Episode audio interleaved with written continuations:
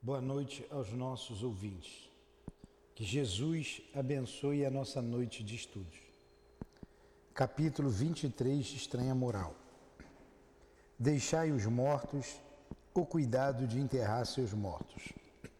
Após a leitura do Evangelho, faremos a prece e daremos continuidade ao estudo do livro Dramas da Obsessão.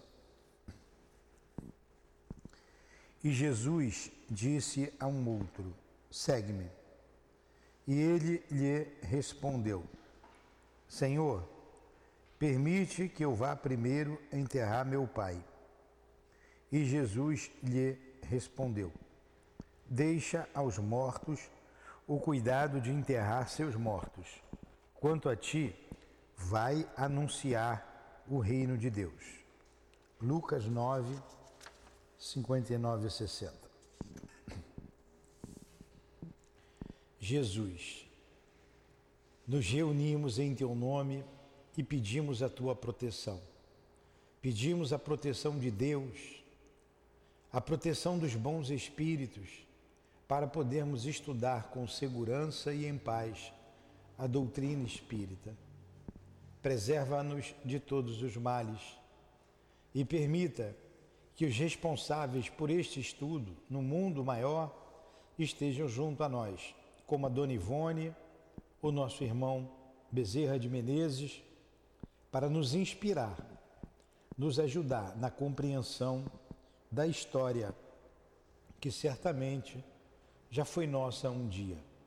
Então, em nome da nossa irmã Ivone, que em teu nome, Jesus, evocamos, do Dr. Bezerra, dos guias desses irmãos queridos, em nome do altivo, diretor da nossa casa de amor, a quem evocamos também para esses estudos, com a coluna de espíritos que dirige o SEAP. Em nome de Leon Denis, de Allan Kardec, em nome do amor, do nosso amor, Lurdinha, do teu amor, Jesus, e do amor de Deus acima de tudo em que iniciamos os estudos desta noite. Que assim seja.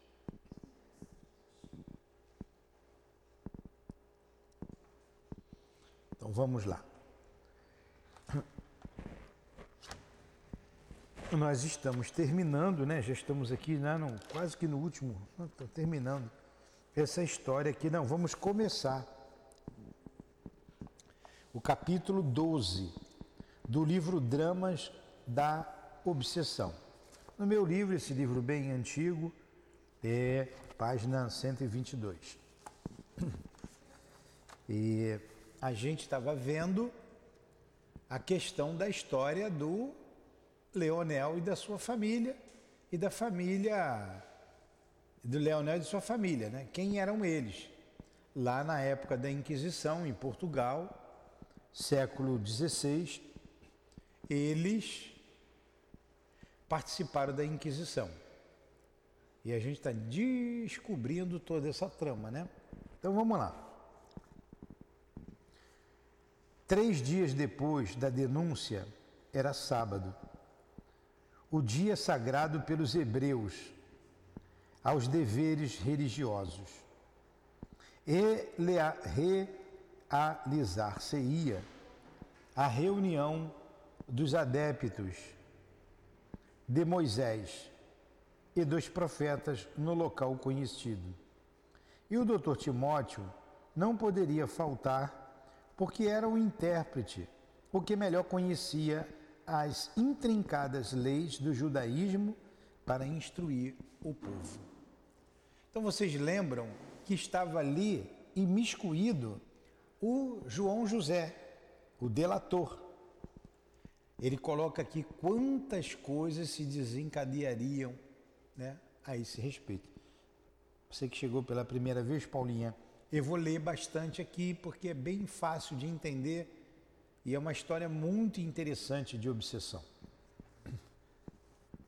Desusada movimentação verificava-se na chamada Casa da Inquisição, isto é, na sede da instituição pois que o inquisidor mor, o vice-inquisidor, seus adjuntos, a milícia do Santo Ofício e até os soldados.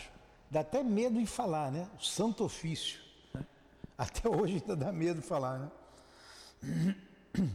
E até os soldados do rei encontravam-se apostos para a batida daquela noite, numa sinagoga clandestina que acabara de ser denunciada, a fim de se lavrar o flagrante dos falsos cristãos. Agora você vê, vão perseguir porque não pensa como eles, com a mesma crença. Primeiro obriga que eles se batizem e façam parte da igreja. É o capítulo 12, X, dois pauzinho, está começando ali. 122 desse livro teu aí, que é velho igual o meu. 122. É... Então, vão com um soldado, vão prender, porque são falsos cristãos. Meu Deus, que absurdo. Hum? Claro. E você vê hoje a mesma perseguição com aqueles que não comungam do mesmo partido político. Quanta morte, quanta dor, quanta traição, quanta prisão, coisas descabidas. É. A gente está vivenciando esses tempos da Inquisição, da Revolução Francesa. Né? Você vê o quão pouco o homem progrediu moralmente, o quão pouco o homem caminhou. Desusada movimentação verificava-se na chamada Casa da Inquisição, isto é, na sede da instituição, pois que o inquisidor mor, o vice-inquisidor, só gente boa, seus adjuntos e até a milícia do Santo Ofício e soldados do rei encontravam-se apostos para a batida daquela noite numa sinagoga clandestina que acabara de ser denunciada, a fim de se lavrar o flagrante dos falsos cristãos, como eram denominados os infelizes hebreus, forçados a uma conversão que lhes repugnava. João José entrava e saía, febricitante, do sinistro edifício, delator por ambição ao ouro, malévolo, malévolo possuído de odiosas alegrias, ao prelibar o gozo ignóbil de embolsar respeitável quantia após a conclusão do serviço. Até que a noite caiu e começaram a se reunir na dita sinagoga os judeus cujos corações revoltados procuravam lenitivo na evocação da antiga crença que lhes embalara a infância. O doutor Timóteo lá estava à cátedra, investido do seu ministério de intérprete da lei. Quando pancadas soaram nos portões, repetidas e aterrorizantes, seguidas de arrombamentos de portas, com alavancas, barras de ferro e etc. E a invasão dos soldados do rei e do santo ofício. Alguns daqueles infelizes, espavoridos, tentaram a fuga, mas a casa inteiramente cercada era invadida de todos os lados, sem alaridos, sem rumores inúteis, porque a Inquisição era discreta, sabia agir em silêncio, dentro das sombras da noite e adentro dos muros das suas prisões, sem repercussões perturbadoras da ordem. O pelotão, porém, era comandado ou orientado por três dominicanos encapuzados e mascarados, a fim de não serem reconhecidos. Mas, em vendo-os, Aboabe, majestoso, altivo e provando na hora derradeira o orgulho da sua raça, reconheceu-os imediatamente e exclamou: Oh, sim, prendei-me, Senhor Dom Frei Delbrando de Azambuja. Agradeço a honra que me concedeis vindo pessoalmente aprisionar o vosso anfitrião e amigo, em cuja mesa vos regalastes de bebidas e comer zainas, como os porcos o fazem em suas pocilgas. Para o inquisidor mor, a atitude é tão comezinha quanto é o próprio caráter da instituição e dos seus funcionários. Possuís criados e soldados. Deveríeis antes os terdes conservado em vosso posto de comando do que no teu lacaio, do que no de lacaio de um rei infame. Ele reconheceu o Delbrando e os outros dois padres ali, né?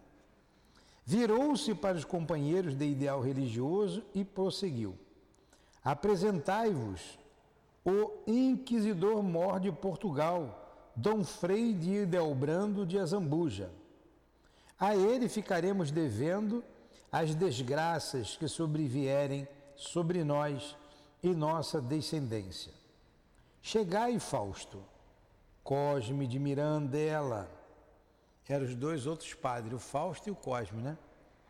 Chegai, Fausto, Cosme de Mirandela, chegai, sacrílegos e obscenos irmãos, incestuosos e hipócritas, que aviltais a própria crença no afirmardes que a professais. Prendei-nos, blasfemos, que desonrais o próprio nome do Santo dos Santos, que é Deus, né? Ao proferi-lo, ó réprobos dos infernos. Pô, os caras já vão prender ele, ele fala isso para eles, né? Mas a gente que é gente, a gente fica assim, puxa vida, né? Se eu tivesse lá, réprobo, mas tem que ter coragem para fazer isso também, né? Prendei-nos, blasfemos, que desonrais o próprio nome do Santo dos Santos ao proferi-lo. Ó réprobos dos infernos, eu vos amaldiçoo do alto desta cátedra sagrada, da cátedra do povo de Israel, que difundiu entre os homens a crença e a confiança no verdadeiro Deus Todo-Poderoso investida de uma autoridade que os milênios não apagam. Amaldiçoo-vos, e se a alma de um homem se perpetua realmente depois da sua morte, tereis a minha e a dos meus filhos, meu sangue e minha carne, que ides sorver e devorar, acompanhando-vos quais sombras vingadoras que vos perseguirão pela consumação dos ervos. Ó. É, e foi o que aconteceu, né? Foi o que aconteceu. As mulheres presentes prorromperam em prantos e lamentos compungentes, certas do que as aguardava na casa da Inquisição, enquanto a Boabe terminava a maldição. Sei que a fogueira aguarda a mim e aos meus filhos. Mas ouvi, malditos, antes que a tortura dos vossos subterrâneos emudeça minha língua.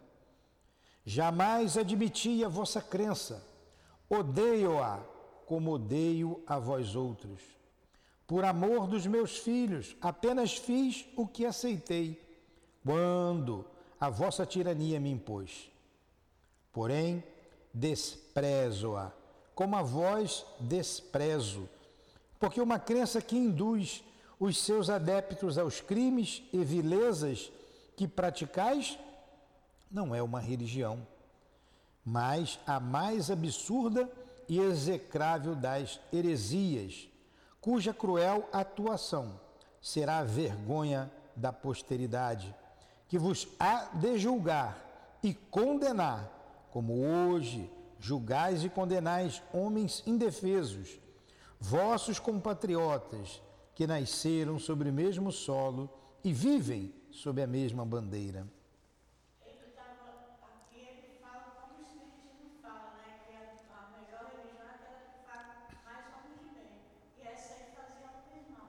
Pois é. Disse-o e cuspinhou no chão em direção a eles, com nojo e escárnio, ato que, entre os da sua raça, era suprema afronta, o mais vil insulto. Lembra quando se dizia raca e cuspia no chão? Isso aí que ele fez. Não mais logrou, no entanto, sequer o tempo necessário para ultimar o ultraje, porque soldados caíram sobre ele, a um sinal do inquisidor mascarado, que não se dignara pronunciar uma única palavra. Manietaram-no, espancaram-no, retiraram-no do interior da casa amarrado a cordas e, arrastando-o pelas ruas, de encontro às lajes incertas, como se o fizessem a um trapo desprezível. Blasfemavam insultos, enquanto os gêmeos de Mirandela, correndo o encalço dos verdugos que o arrastavam. Sinistra comitiva de uma abominação que o homem odierno não chegará a bem compreender. Vociferavam excitados, coléricos. Poupai-o, poupai-o, Queremos-lo vivo e bem vivo. Precisamos que ele viva bem vivo. Ó, queria vivo para poder torturar.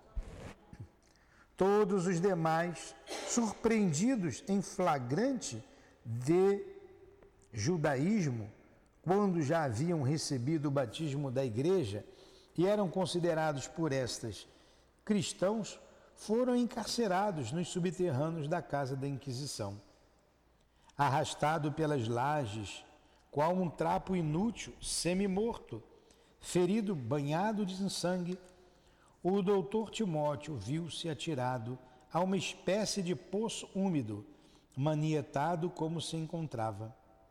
O desgraçado sabia que ia morrer, mas não o ouviam lamentar a própria sorte, senão repetir estas pungentes e altivas palavras. Matai-me, despedaçai-me, pois sou judeu, com efeito. Mas tende piedade dos meus filhos que são inocentes e nem conhecem a existência dessa cátedra. Eles são cristãos nascidos em Portugal, educados por mestres dominicanos. Jamais desobedeceram às leis. Piedade, piedade para meus filhos abandonaram-no na masmorra soturna, povoada de insetos imundos e ratos vorazes, que logo entraram a atacá-lo por entre mil torturas indescritíveis. Entre mentes, Hildebrando e seus acólitos se reuniram em sessão secreta, radiantes com as prisões efetuadas, a fim de discutirem quanto ao destino a darem ao resto da família Boabe. Prendamos-los a todos, incitavam Fausto e Cosme, cujas opiniões eram idênticas em quaisquer circunstâncias. São da mesma raça, convém exterminá-los de vez, a bem do decoro da nossa legislação religiosa. Legalmente não o podemos fazer, visto que não existem suficientes razões.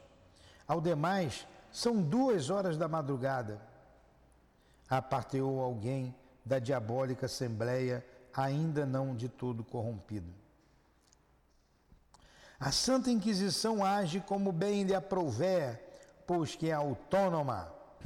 E acima de tudo, houve denúncia de que toda a família vem judaizando, desde muito, o que é proibido por lei. E esta nos dá o direito de uma devassa, em regra, no domicílio suspeito. Acudiu Frei Hildebrando, afetando zelos pela Inquisição, mas, a rigor, premeditando algo deplorável em torno da infeliz Esther.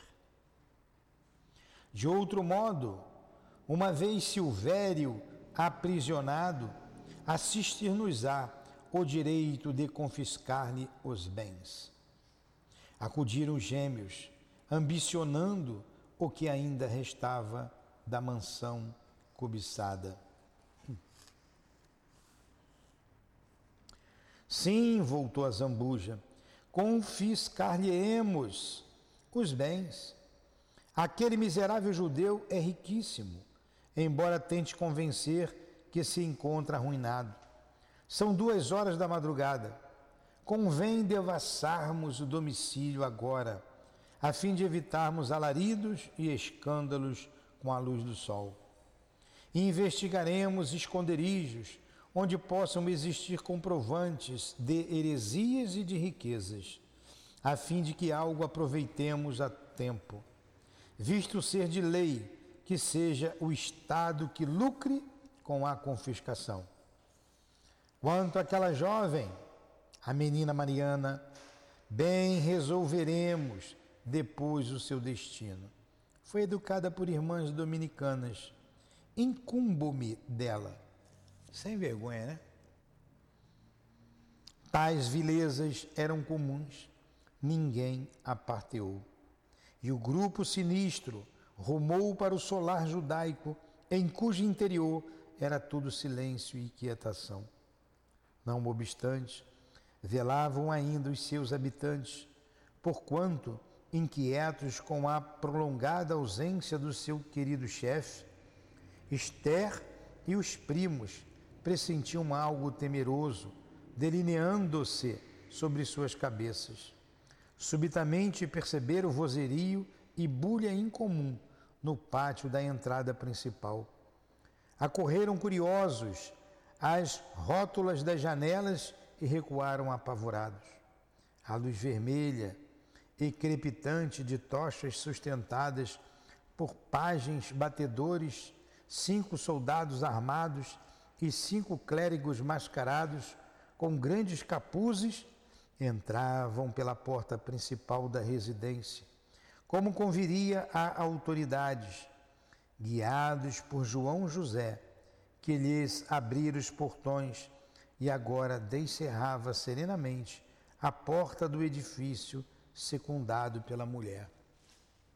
Olhe João José, grande traidor Espavoridos, os dois jovens, Saulo e Rubem, procuravam ocultar-se pelo interior dos armários, sob as camas e os aparatos, enquanto Esther tentava serená-los e detê-los, exclamando com heroísmo e ânimo viril: Mantenhamos ao menos a dignidade de enfrentarmos o martírio com serenidade para morrermos com heroísmo, sem jamais patentearmos pusilanimidade diante dos algozes. Ao passo que Saulo gaguejava, trêmulo de terror e de revolta ante a arbitrariedade que os violentava. Não, não poderão prender-nos a uma hora dessas, sem que cometêssemos delitos que justificassem tal violência. Não podem não cometerão tal iniquidade. Temos o direito de defesa e justificativas que a lei nos concede. Tratar-se-á, porventura, de ódio particular, de perseguição oculta à revelia da lei? Meu Pai, ó Senhor e Pai, socorrei-nos, socorrei-nos, misericórdia, ó Deus eterno pois somos daqueles vossos legítimos filhos, da raça dos vossos santos profetas. É a Inquisição que nos vem prender, ó Deus. É a tortura, é a fogueira, o fogo, ó fogo. Irão queimar-nos vivos, como fazem os demais? Ó meu pobre irmãozinho, querido Rubem, foge, Rubem, foge para qualquer parte que já estaremos desgraçados. Socorro, socorro! É a Inquisição que chega. Os frades, os inquisidores, Deus do céu, são os dominicanos. abraçaram-se os dois irmãos, excitados e aterrorizados ante o que viam, derramando copiosas lágrimas, prostrados de joelhos, sem bem compreenderem o que faziam, enquanto Esther, junto deles, envolvia-os num só abraço, como desejando protegê-los contra o perigo iminente, pois já os perseguidores entravam violentamente no recinto pela porta aberta, com estrondo pelo servo infiel. A vista de Esther, tão bela, tão altiva e indefesa entre os primos, moralmente ainda mais frágeis do que ela, os algozes tiveram um instante de indecisão, como se algo que em suas consciências se envergonhasse da soez atitude que tomavam, devassando indeb, indebitadamente, indebitamente um lar respeitável, onde poucos dias antes ainda eram recebidos como amigos. A jovem, porém, reanimada, ergueu-se e, fitando-os com dignidade e brandura, interrogou: Poderão informar-nos, senhores, da razão desta violência? Frei Delbrando aproximou-se, mascarado deixando-se reconhecer, no entanto, pelo indisfarçável tom vocal. Descansa, querida menina, exclamou, afetando bondade assaz suspeita, e confia em nossa proteção. Nada desagradável sucederá a ti se concordares em ser razoável e obediente, pois apenas desejamos a tua felicidade pessoal. A lei, porém, impõe-nos o ingrato dever de uma busca neste domicílio, porque houve denúncia de que aqui se pratica o judaísmo. Aproximou-se mais e tocou-a no braço, num gesto ousado, protetor. A jovem desvencilhou-se e ele prosseguiu: Ficarás sob minha tutela, no convento das boas dominicanas. Nada terás de recear, a recear do tribunal da nossa santa instituição. Afianço-te, porque o tribunal sou eu. Não, nunca, revidou ela com ousadia. Prefiro antes a prisão e a morte com os meus, a tortura, a fogueira, apesar de ser cristã. Correu para os primos, com eles abraçando enquanto riam, desdenhosos, os sinistros invasores. Eis, porém, que fora iniciada a inspeção no domicílio. Revolveram-se armários, cofres, arcas. Em verdade, estabelecia-se o saque, a reveria da lei, pois ambiciosos e avaros convinha sempre aos magnatas da Inquisição invasões noturnas dessa natureza, a fim de burlarem a lei civil ou o governo no tocante aos bens que por estes seriam confiscados após a condenação. Cerimônias estas levadas ao cabo invariavelmente, sob rigorosa formalidade, dita ou considerada legal. Mas, do que encontravam então de valor, Hildebrando e seus comparsas se apossavam, como quaisquer roubadores inescrupulosos, afirmando tratar-se de bens heréticos e macabros que a piedade cristã aconselhava serem convertidos em espórtulas às igrejas e aos desprotegidos da sorte, a fim de contribuírem para o alívio das almas dos seus infiéis possuidores, possuidores que se achavam caídos em pecado mortal. João José insistia junto deles, insofrido e excitado. Procuremos no jardim as provas de heresia, de heresia. Reverendos, reverendíssimos, é no chafariz do tanque que se encontra o esconderijo. Existe lá o livro herético dos judeus, o qual antes aboabes veneram e discutem aos domingos como fariam nas sinagogas. Pô, que tristeza, né? Procuremos as provas. E realmente encontraram. Na arca dissimulada no pedestal de mármore do chafariz, o livro tradicional da raça, em cujas venerandas páginas toda a família, desde os remotos ancestrais, sorvia energias morais.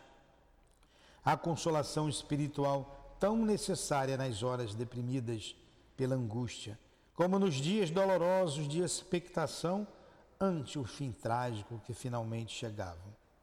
O próprio Rubem, premido pelas odiosas imposições da sinistra comitiva, houve de desvendar o segredo da abertura, visto que não souberam decifrá-lo os homens do Santo Ofício.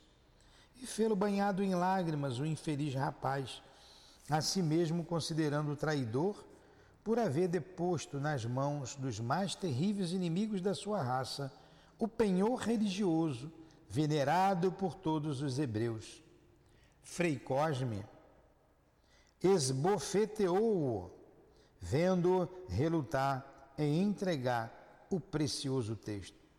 E o pobre adolescente, irritado, os nervos exaustos por uma expectativa prolongada e uma revolta exacerbada, investiu para ele, constatando que tomavam o livro. E tentando revidar a ofensa, cuspinhou-lhe o rosto, ainda mascarado, pregando-lhe ainda os dentes com força na mão porque fores bufeteado. Não concluiu toda a vida a expansão dos seus revides.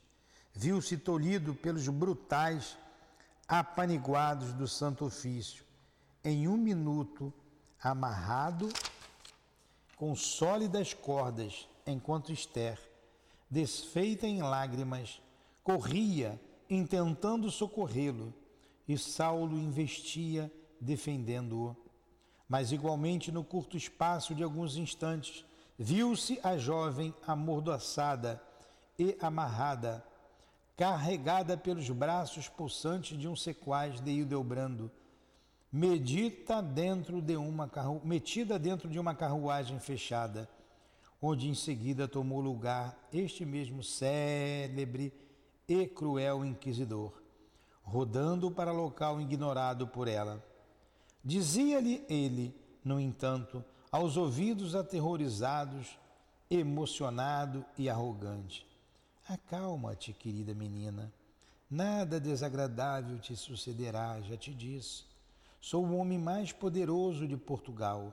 O próprio rei curva-se em minha presença. Amo-te Amo-te e quero-te como um insensato, como um louco, e tu estás sob minha proteção.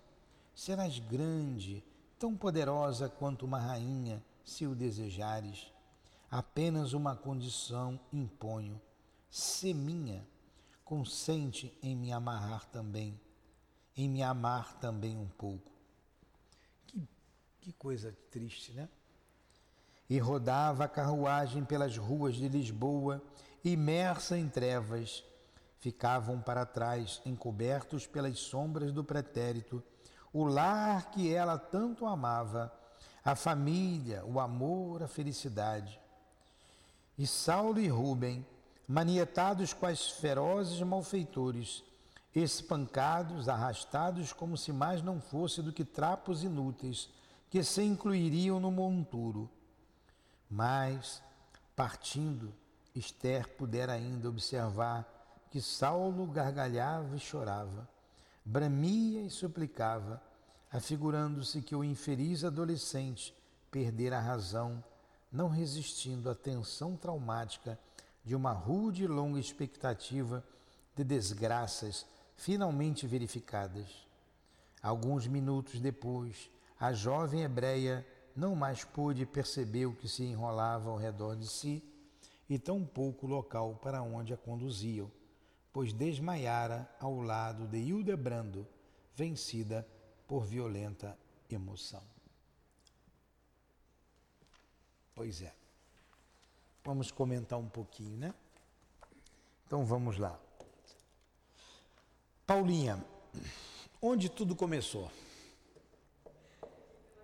Quem é Frei Hildebrando nessa história?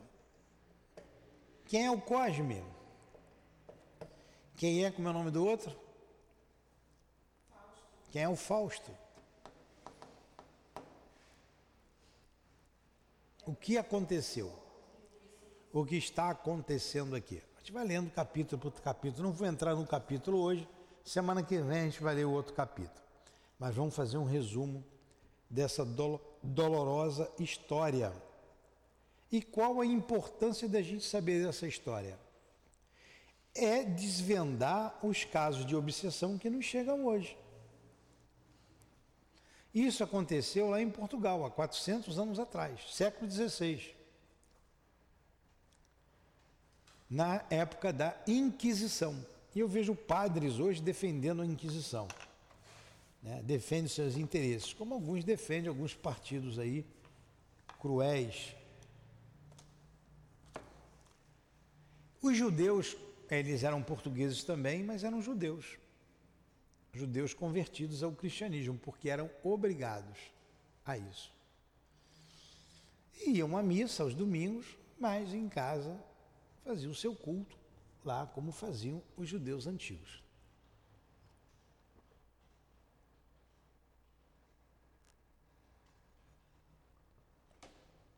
Cada um se batizou com o nome cristão. A família era contida de, do Aboabes, que teve o nome cristão de Timóteo. Muito bem. Quero saber se vocês guardaram. A Esther se batizou com o nome de Mariana. Mariana. E os dois irmãos, Rubem, os três irmãos, Rubem, Saulo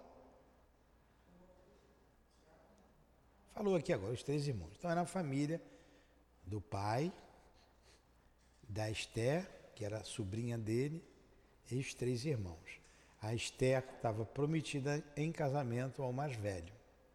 E a esposa desencarnou pela santa, entre aspas, Inquisição. Desencarnou por isso. Era uma família que vivia bem, tinha umas condições financeiras boas, mas era constantemente acharcada pelos padres. E o Frei Hildebrando era o inquisidor mor, que tinha ambição nas coisas da família Boabes e tinha desejos pela filha, pela Esther. Nova menina, não, não me lembro a idade dela, 14 ou 15 anos, nova.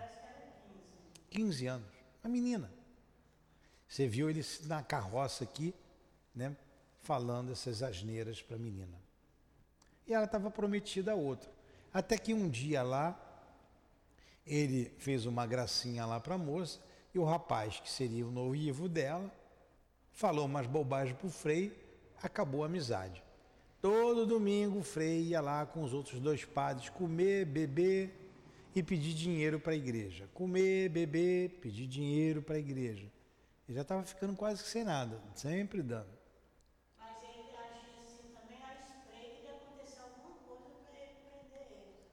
Eu posso terminar aqui? Ah, tá. Comer, beber e ir embora. E sempre de olho, porque ele não confiava na família de judeu, nem os judeus confiavam nele. Irmão para lá, irmão para cá, amigo para lá, amigo para cá, mas ninguém confiava em ninguém. O próprio Aboab sabia que de uma hora para outra ia dar ruim aquela situação. E o Frei também, como disse aqui a, a Conceição, doido para pegar um furo deles. E depois desse problema, se afastaram. O pai resolveu então, como foi o mais velho, o noivo da menina, que falou umas bobagens lá para o Frei, fez com que ele fugisse de Portugal, saísse de Portugal indo para Itália, onde a Inquisição não tinha o poder que tinha em Portugal e em Espanha. Fez isso, mandou a carroça, confiando numa senhora, como é o nome dela? Acho que era você, Sandra, mas como é que era o nome dela? Você é a encarnação dela, como é que é? Madame. Como é que é o nome dela? Madame. Eu vou falar Lola, é um outro nome. Acho que começa com ela. Foi até a casa dessa moça, porque ele confiava nela, nessa ele confiava. Ela era católica, era amiga, ela cuidou, foi a madrinha da menina, Então ele confiou a menina a ela, ó, cuida dela, cuida da minha menina, protege a minha menina, porque Feira e Delbrando está de olho nela. Não, pode ficar, deixa ela comigo, vai ser bem tratada, vai, nada vai acontecer a ela. Aí ele informa para a moça, conta tudo o que aconteceu. Faro, né? Maria de Faro. Então acertei. Maria de Faro. É, conta tudo para ela. Fica aqui com a menina. Ela, tudo bem. Ela chegou e falou assim: não, vou fazer isso mesmo. Foi, chamou lá o Frei Delbran, escreveu uma carta e denunciou: ó, o Aboab já mandou o filho, já está em fuga para a Itália, saiu daqui há dois dias, a menina está aqui em minha casa, é meu dever falar para a Santa Igreja, blá blá blá blá blá blá blá blá blá blá blá blá. Aí foram atrás do garoto, prenderam o garoto. O pai nem sabia. Falei, vamos prender o pai. E nisso ele infiltrou o João José com uma mulher na casa deles. O que, que esse João José fez? O João José foi lá e disse que também era judeu convertido, que estava desempregado, que veio da Espanha, fugindo da Inquisição. O Aboabe, com pena, abriu a porta da casa dele, admitiu ele lá como empregado, porque ele já estava sem empregado, porque quando viram a situação, os empregados foram embora, pediram para ir embora. E ele tratava muito bem os empregados, eram escravos, mas ele pagava salário. Ninguém era tratado como escravo na casa dele, mas todos tinham medo da Inquisição. Eles vieram, mas foram colocados ali por Frei Delbrando, ó, espião vigiavam tudo. E ele descobriu onde é que estava o livro dos judeus, lá a Bíblia, né, o Antigo Testamento, e delatou tudo. A partir daquela delação, numa sinagoga de reunião de domingo, que ele também é, espionou, foi até o padre, ó, delatou tudo. Que tristeza, esse é o pior, pior, pior de todos eles, né? Delator. Ó, aconteceu isso, isso, isso. Ele até coloca aqui. Ele não sabia das consequências disso aí, como ele se arrependeu depois, né? Ponto. Aí o padre inquisidor mor, que até o rei estava lá junto dele, foi lá junto de capuz e prendeu todo mundo. Aí a gente viu aqui o Aboab falando, é você que está encapuzado, Frei Delbrando, falou aquelas coisas todas para ele, cuspiu no chão foi preso e levado para as masmorras da igreja, no subterrâneo, que era um lugar imundo, cheio de insetos e ratos, os ratos eram famintos, e lá também tinha diversos instrumentos de tortura. Ponto. Até aí vocês viram. Só que isso foi há 400 anos atrás. Ele aqui, o doutor, o guia, o guia do, do o, o, o guia do o guia do, do, do, do, do, do inquisidor que está conversando. Já ligo para o senhor, professor. O guia dele que está narrando, o guia do, do, do Leonel. Tá? Quem era o Leonel? Paulinha, estou falando contigo, olha para mim. Se ficar conversando com a Elinéia, não conto mais. Que ela já sabe. É. Mas o que eu estou contando, estou resumindo, é metade do livro. Agora, onde é que começou tudo isso? A dona Ivone recebeu uma carta de uma pessoa amiga pedindo socorro para uma família de miserável aqui no Brasil, lá no Rio Grande do Sul. Né? Foi no século passado, não tem muito tempo isso. 1900 e pouco, está aqui, né? quando o livro foi escrito uma família pedindo ajuda. Ela pedindo ajuda para uma família de miseráveis. O marido, a mulher e dez filhos. O marido tinha se suicidado com um tiro na cabeça. A filha mais velha tinha se suicidado com veneno. O outro filho tinha se jogado debaixo do trem. Mãos ágeis tirou rapidamente. E toda a família estava empavorosa e todo mundo ia se suicidar. O doutor Bezerra tomou conhecimento e foi ver a situação. Que situação é essa? Chegou lá naquela família, estava o Leonel com um tiro na cabeça, contou lá a história porque que ele deu o tiro na cabeça, não vou entrar nos detalhes para não prolongar mais. Ele se matou porque desviou uma quantia de dinheiro e, insuflado pelos espíritos, as vozes, ele acabou se matando. A menina tomou veneno pela mesma coisa. E o outro, e assim ia todo mundo. Pronto. Qual é a situação? Vamos tirar daqui o suicida, trouxe o suicida aqui para o SEAP. Mas não, é, já não tinha um SEAP ainda não. Levou o suicida lá para casa, lá para ser tratado. Vai ter o tratamento aqui, você vai ver só. Levou o suicida para lá dos judeus. Tirou os suicidas dali para melhorar a situação, pegou o grupo de obsessores e levou também para a casa espírita, para o tratamento. Vai ter uma reunião mediúnica aqui daqui a pouco com esses obsessores. E quem era a família? Quem era a família? A mãe lutando sozinha, trabalhando lá com os filhos, desesperada. Quem era a mãe? A Maria Maria de Faro. Maria de Faro. Quem era o pai que se matou? o Frei Delbrando. Quem era a menina? Ah, o, o Frei Cosme, era o Cosme. Tanto que ele fala aqui, você vê, eu conheci esse padre aí vestido de mulher em qualquer hora, todo desengonçado. É um dos dois. Não, não. Não, é o padre, é o padre, é o Cosme. Não sei qual é o José, não. Então aquele grupo de, de, de dali é são todos esses delatores, o grupo está ali. Pa, os padres, o inquisidor Mor, a mulher que entregou, o João José, está todo mundo ali, um grupo de que delatou. Quem são os obsessores? Agora mudou o jogo. São os que foram torturados, esses que a gente está contando aqui, a família Aboabes. O Aboabes e os três filhos, que estão perseguindo e queria que ele se matasse. Você vai ver direitinho agora, tem umas coisas muito interessantes no próximo capítulo. E quem é a Esther? A menina foi a única que perdoou. A menina se afastou do grupo porque ela era cristã, bondosa, perdoou, então ela não ficou mais naquela situação, tentando ajudá-los durante 400 anos. Somente depois de 400 anos houve a possibilidade de ajuda. Quando você pega o livro O Evangelho, capítulo 5, quando ele fala causas atuais das aflições, ele diz assim: o mal não está na, na, no ato em si, mas nas consequências do ato, desse ato. Olha as consequências do ato de João José.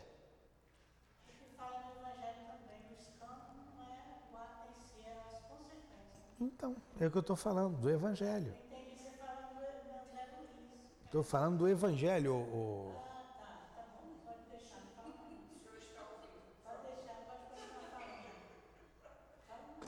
Depois ela diz que eu implico com ela.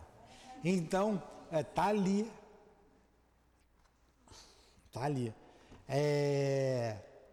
Aí, essa é a história toda. E quem está contando essa história? O guia do Leonel.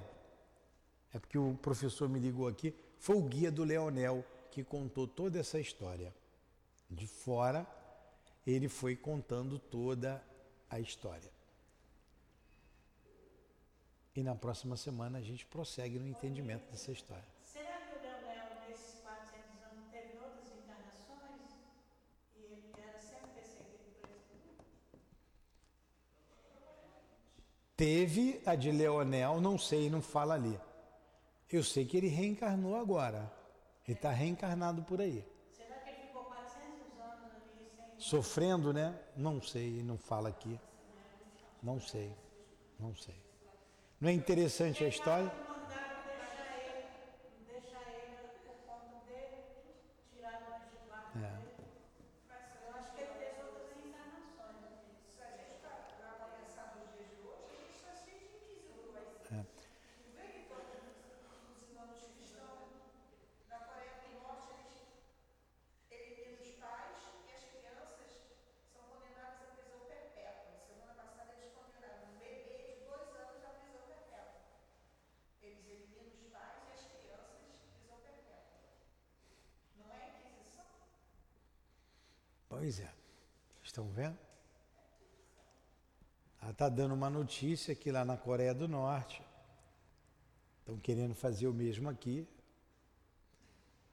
Por ser cristão, a família, os pais foram eliminados e os filhos são condenados à prisão perpétua. E foi condenada uma criança de dois anos à prisão perpétua.